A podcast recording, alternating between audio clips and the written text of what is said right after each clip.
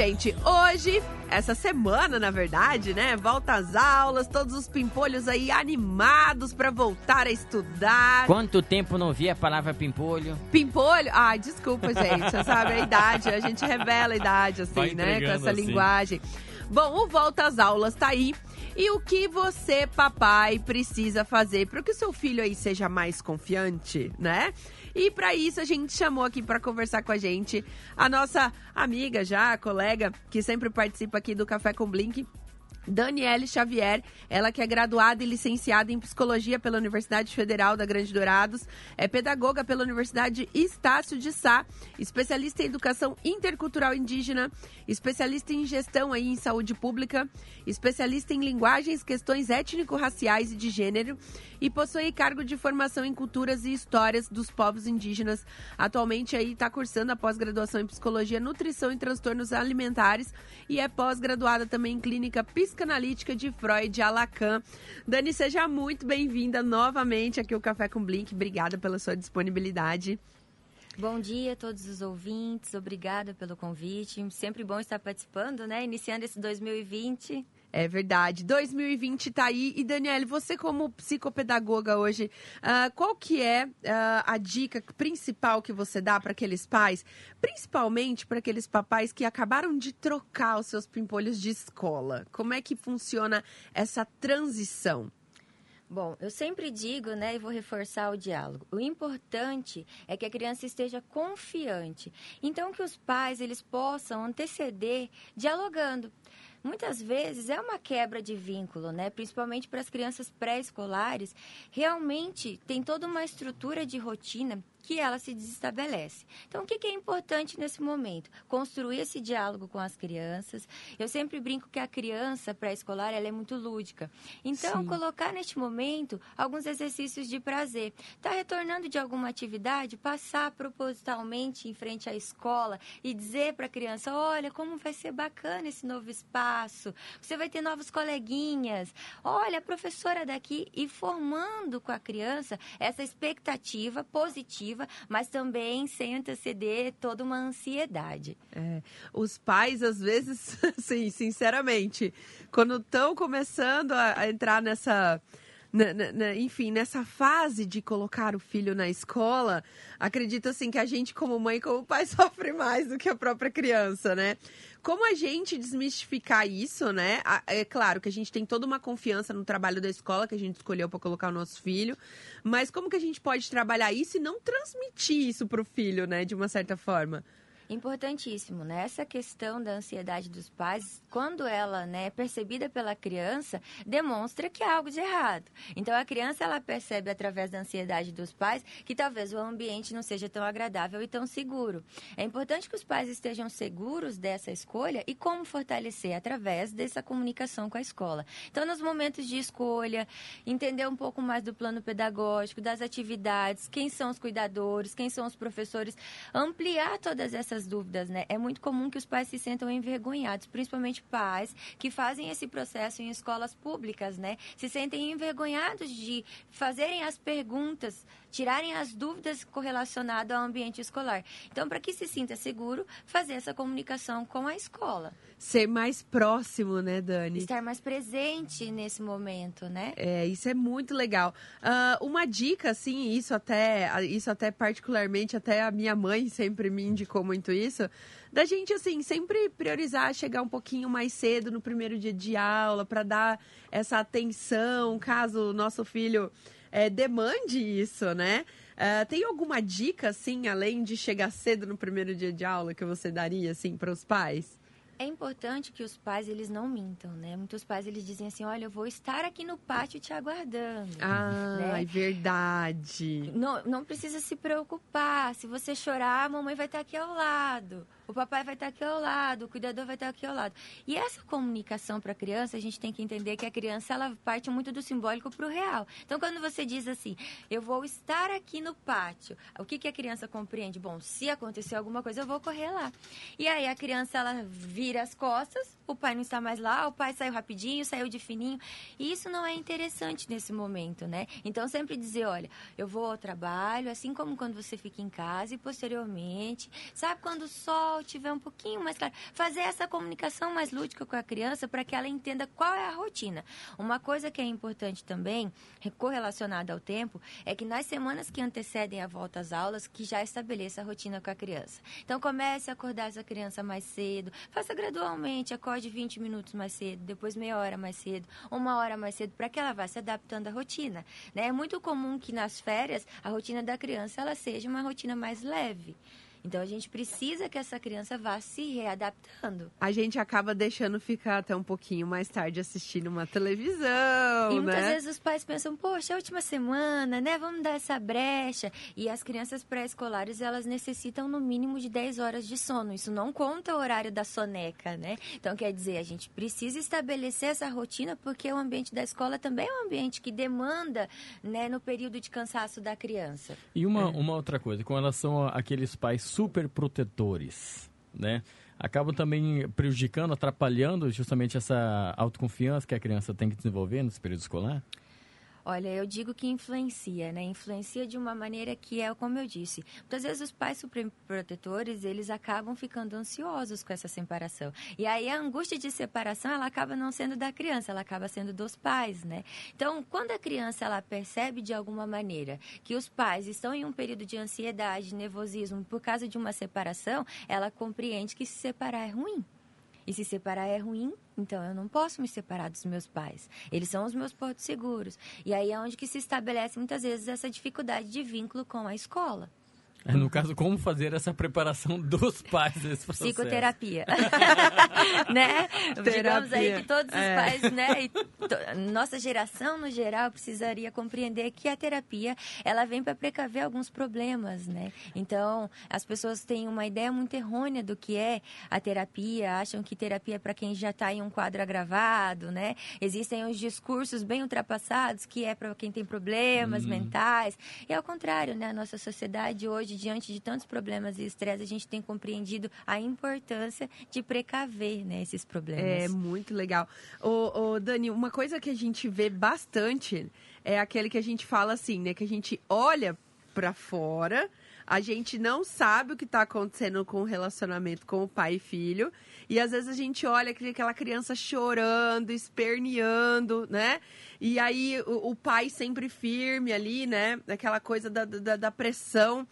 É, é sempre importante você continuar sendo firme na hora, assim, da, da pressão de um filho, porque tem crianças que realmente têm uma personalidade um pouco mais forte, tem umas crianças que têm uma personalidade um pouco mais abrasiva, né? Co- como que funciona essa relação? É importante ser firme nesses momentos? Acho que é necessária a acolhida, né? Compreender. É, essa questão do choro não quer dizer que a criança não queira ficar na escola. Quer dizer que ela está sentindo uma angústia por estar se separando.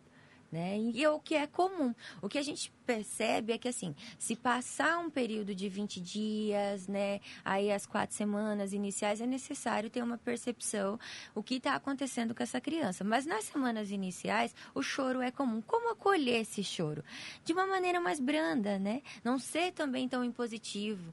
Entender que o choro, ele é uma angústia que muitas vezes não consegue ser transpassada por palavras e fazer uma acolhida diante desse choro. Por isso que a importância de chegar mais cedo, né? Porque muitas vezes os pais, na pressa do dia a dia, acontece de que chegam em cima do horário. Uma dica que eu dou também, que é uma coisa super pequena, as crianças menores não vir com a criança no colo pra tia ter que tirar a criança do colo, né? É muito Ah. invasivo, é muito brusco para a criança ser retirada do colo. Então venha segurando na mão, se possível. Estacione o carro uma quadra antes, vai caminhando, né? Vem fazendo um diálogo de olha como é importante, você vai rever tal pessoa, tal criança. Uma outra coisa também, que muitas vezes faça um encontro, né? Uma semana antes, combine de encontrar alguns amiguinhos no parque, reúna essas crianças para que elas já estabeleçam novamente esse vínculo.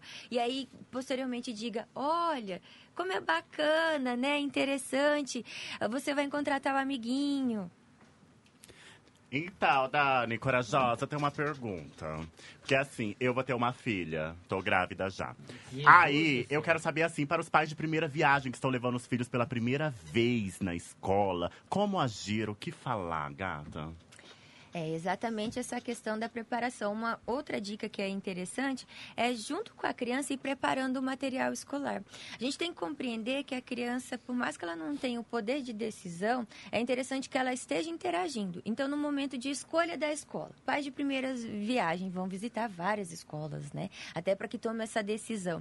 Inclua a criança, comunique com a criança. Olha, você gostou do parquinho? Você viu que na sala de aula tem um desenho? E vá absorvendo junto com a criança como ela vai se sentir nesse ambiente. A criança ela vai dar um sinal do que ela gosta ou não, porque muitas vezes ela se identifica com o ambiente. Então, os pais de primeira viagem observando essa identificação e construir, né? Lógico, a gente sempre brinca essas atividades lúdicas, calendários, onde a criança pode ir colocando estrelinha. Uma coisa que eu sempre digo com a criança que é importante a gente compreender é que se você prometer para a criança, ó, oh, se você é uma coisa que eu, eu, eu, não gostaria e não digo que indico para os pais dizer se você não chorar na escola é muito impositivo né? Então assim a gente já expressa para a criança que trazer os sentimentos não é positivo né? então a gente já começa um diálogo errado. Mas assim se você gostar da escola depois a gente pode ir no parquinho a gente pode chupar um sorvete e aí os pais não cumprem ah, o que, que a gente ah. demonstra para essa criança? A promessa, Exatamente, né? Exatamente, que, né, de alguma maneira, prometer não cumprir a palavra, ela não tem validação. Então é interessante que todas as promessas que nós façamos nesse momento, elas sejam cumpridas. Pais de primeira viagem, comuniquem-se com outros pais que já passaram por essa viagem, né? Eu acho que uma das maneiras de nos fortalecermos é tendo esse diálogo de compreender, porque não tem como a ansiedade não estar presente neste momento, que é um momento tão importante, tão delicado, né? Mas também hoje em dia a, a formação da família tá, tá maior, né? Até na, na para levar a criança na vida escolar de criança. E os avós? Entra no meio. Principalmente os avós são os que, que mais mimam também as crianças nessa hora, né? É interessante, né? De qualquer maneira, a pessoa que é o vínculo maior da criança, ela vai estar tá representando essa segurança, né? Então, que sejam os avós, muitas vezes existem crianças que têm babás, né? É importante que essa pessoa esteja junto ainda com os pais, as pessoas que trazem a segurança. Por quê? Porque é o momento da quebra de rotina, da confiabilidade. Então, Aquele essas... momento que eu me sinto fora da minha zona de conforto, fora do meu quarto, e o que é né? importantíssimo, né? Porque cria na criança também, né? Já em todo o self, inconsciente, consciente de uma criança, a questão de autoconfiança, de autonomia, né? Então é interessantíssimo que ela passe, mas que não seja de uma maneira abrupta, né? Daniele, horário da saída. Quantos pais deixam as crianças esperando? Eu já. Não, eu falo porque eu já passei por isso. Menina, de achar que a minha coisa, mãe. Né? De achar que minha mãe tinha me esquecido. Me abandonou. Eu também. Minha mãe me deixou. Eu estudava no Kaique, tinha vez que eu saía às 7 horas da noite. Minha Gente, mãe me esquecia. não deixe seus filhos esperando. Isso é horrível. Horrível. É traumático, né? Né? É traumático. É Poxa, uma situação que a gente lembra. É. E aí, Dani, nesse caso, é importante a família se planejar para pegar o aluno no Despertador horário? Despertador do celular, né? né? É importantíssimo, né? A gente diz um ato falho, né? Esquecer o filho. Né? Então, é o inconsciente falando, né?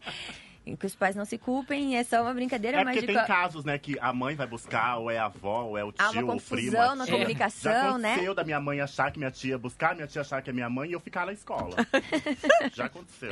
E aí, né, acaba que, enfim. E eu, eu penso assim, se tiver um atraso ou uma situação em que o pai vai atrasar, que ele consiga fazer essa configuração com a criança, explicar, olha... Explicar antes, né? Exatamente, né? eu vou chegar um pouco a mais, então seus coleguinhas já vão ter ido embora. Porque aí a criança vê todas as pessoas indo embora os adultos indo embora, vem todos saindo da escola, vou ficar sozinha, né? Meu Deus! Vou, ficar, vou dormir aqui. Exatamente. Então, é importante esse diálogo já de preparando. A preparação com a criança, ela é muito importante. Por isso que quando a gente diz assim, é, você programa uma coisa com a criança, vai entrar em férias, a criança ela passa 15 dias, quando nós vamos? Onde nós vamos? Que dia nós vamos? Por quê? É importante essa preparação, porque o tempo cronológico de uma criança é diferente do tempo do adulto. É verdade. Dani, é, ai, gente, nosso tempo é tão curtinho. ai, é tão legal. É, então, se você tiver mais alguma pergunta, então esse é o momento, porque agora a Dani precisa dar uma mensagem de até breve para os nossos ouvintes. Tem muitos pais que mimam os filhos assim. Ai, leva um brinquedinho para não chorar. Isso é certo? As crianças pré-escolares a gente diz que é correto, né? É, para que ela sinta que o ambiente de segurança vai estar permanecendo. Então, um brinquedo, tanto que as escolas elas estabelecem o dia da semana do brinquedo, né? Então você Verdade. pode levar um objeto. É muito comum que as, é, como uma ferramenta pedagógica também é que nas voltas férias as crianças levem algo do que elas fizeram nas férias. Então, se fizeram uma viagem, leve uma lembrança e os pais estarem integrados nessas atividades. Então é importante, né? Muitas crianças é, menores e berçários levam até os cheirinhos, né? É Para que se sintam acolhidos, a presença dos pais.